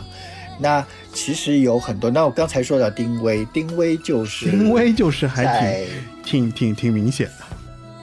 丁薇就是一个，如果我们他他肯定自己不愿意承认是吧？我我想，但是他是很明显，当然他做的是 trip hop，trip hop 可能和我们今天说的 dream pop 可能有点有点区别，但是问题是，不是？可是有一个很妙的连接，就是 Elizabeth Fraser，她呃在 Cocktail Twins 解散之后，她和她合作的这一些呃主要合作的一些乐队，其实呃基本上都是 trip hop 的 trip hop 的这样子的一些乐队。呃，九八年他和 Massive Tech 合作的 Teardrop 是大家很多人如果太有名，因为很多美剧很多美剧英剧用过这一段，然后而且我也是因为这首歌，因为这首就是 Teardrop，我才知道就是 Trip Hop 这个这个类型。我是后来反过去听的，再回去听这些，对，回去听找了很多 Trip Hop 的这个这个乐乐曲啊，trip hop，因为 trip hop 和 dream pop 就不一样，trip hop 它有一个很明确的音乐上的定义，就是我用我用我用电子的这种舞曲的方式，但是它的 BPM 就它的每分钟的呃节奏点是六十到八十，就很慢。那这个就是一个很明确的音乐上的一个 technical 的定义。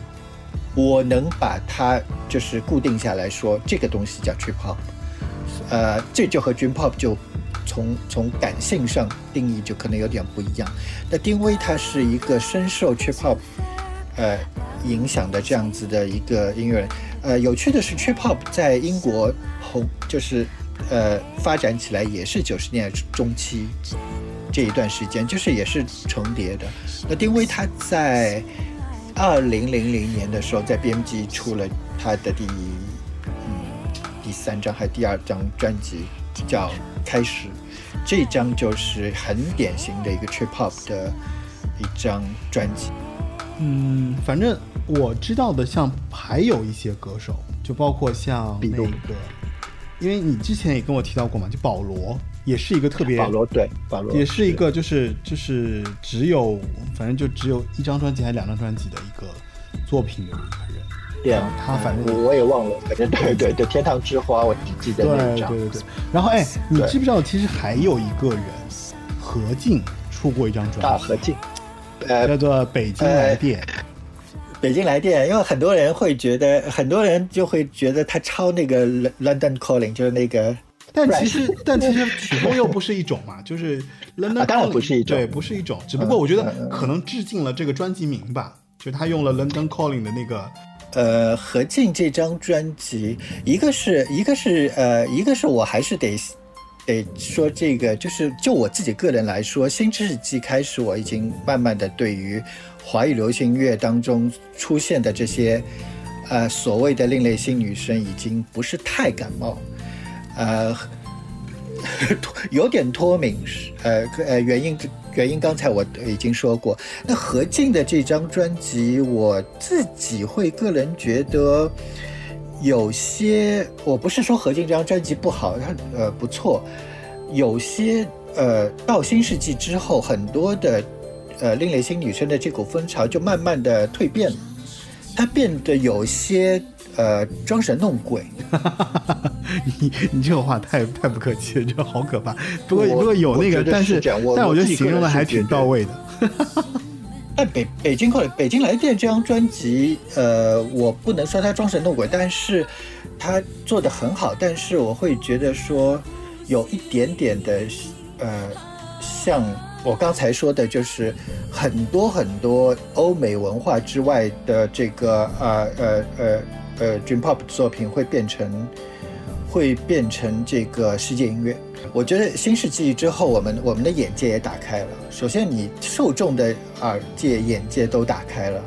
另外一点就是啊、这个创作方面，就创作创意侧这一方面，也是能够接受到更多更多不一样的东西。那我觉得这个呃，如果说另类新女生在新世纪之后开始没落，我觉得是一个幸运的事情。如果她在新世纪依然是那么那么火，大家都是的女歌手都走这条路的话，我觉得反而是一件不好的事情，是是你这个歌坛不健康的一个体现。哎，其实还有还有一些人也有点类似，像胡贝薇啊，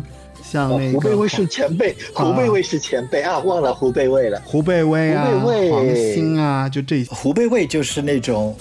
我不得不说是那种，因为科班出身嘛，小云信科班出身嘛，他对音乐的掌控力，所以你就看他在，不管是他在上海做的呃这个老上海爵士那张叫什么，呃，哦今天明天后天是啊，今天明天后天，我老是忘了这张专辑的名字。然后他有一些很，就你去听这张专辑，他把爵士，还有一些电子，还有一些印度的这些东西放到他的这个东西。然后他他到了香港之后，刘以达帮他呃就在刘以达旗下，然后做的就是刘以达做的麻木，也是九六年那个时间点也也是卡在那个时候。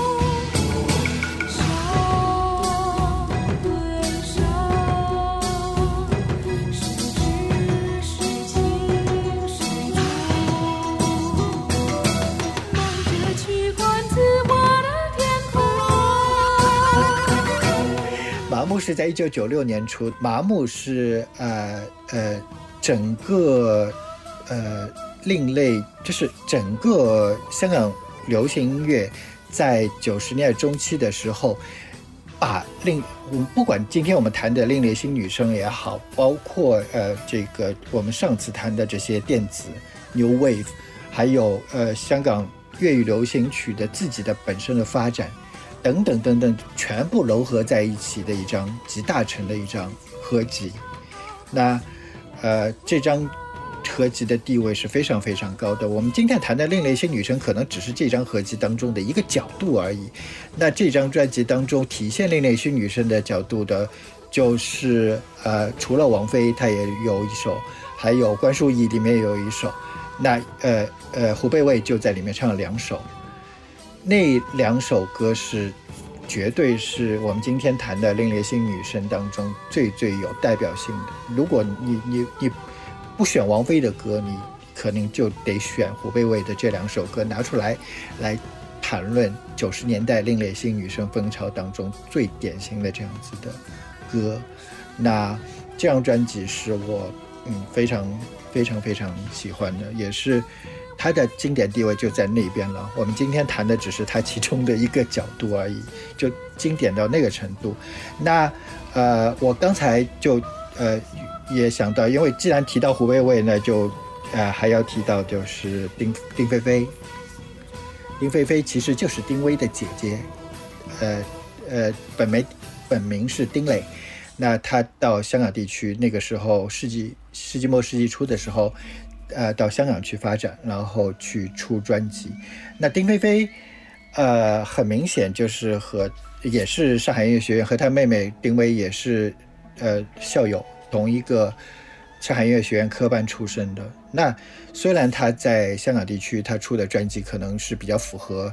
呃这个市场的需要，可是她最后也会玩很多呃这个另类新女生的。呃，作品包括他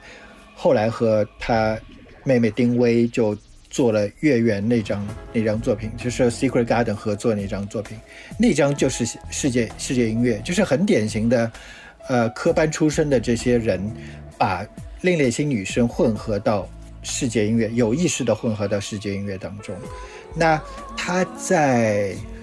呃，我可能想到一首歌曲，他在之前和陈晓东合唱过一首歌，这首歌叫呃呃奇迹，呃对奇迹没错，我没记错的话叫奇迹。这首歌是翻唱，呃这个 Elizabeth Fraser 和 Craig Armstrong 在一九九八年他们合作的一首歌曲，叫 This Love，很好听，很好听。这首歌，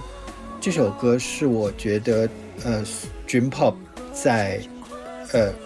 Cock Twins 乐队之外，Dream Pop 的一首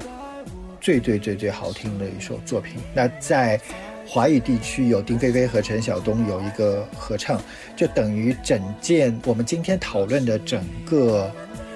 整个这件事情就又圆满的闭环了。呃闭环了，对，是。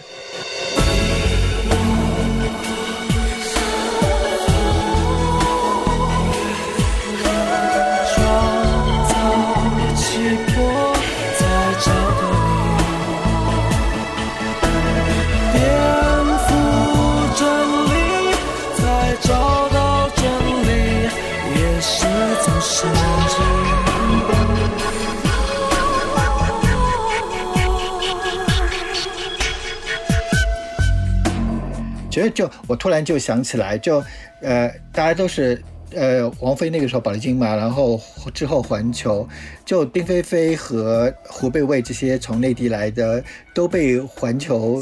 就打造成王菲接班人，然后呃呃，这个胡贝卫就被叫成非接班人，王菲的非非接班人。然后丁菲菲那个名字，当然它是艺名嘛，也是起的嘛。那个那个菲也也是存心就是要让让大家让大家有这个王菲这个联想。所以其实当我们今天聊这么多的时候，一切的源头还是在王菲老师 王菲老师身上。我们今天的这个由头可能是吴青峰的那首歌。那我们也知道说吴青峰。吴青峰受王菲的影响，呃是非常非常大，所以其实就又回到了呃王菲对他的影响，呃，所以我们今天所有谈论的这个这个话题，就是从王菲身上开始。那呃，我想呃，如果不是因为她的话，整个华语流行乐坛可能也就是永远的在做、呃、这个旋律优美。市场向的，呃，听众喜欢的那一种，呃，芭乐情歌，就不会再有这些九十年代，包括新世纪这么多百花齐放的，呃，不一样的，让人听上去感觉非常不一样的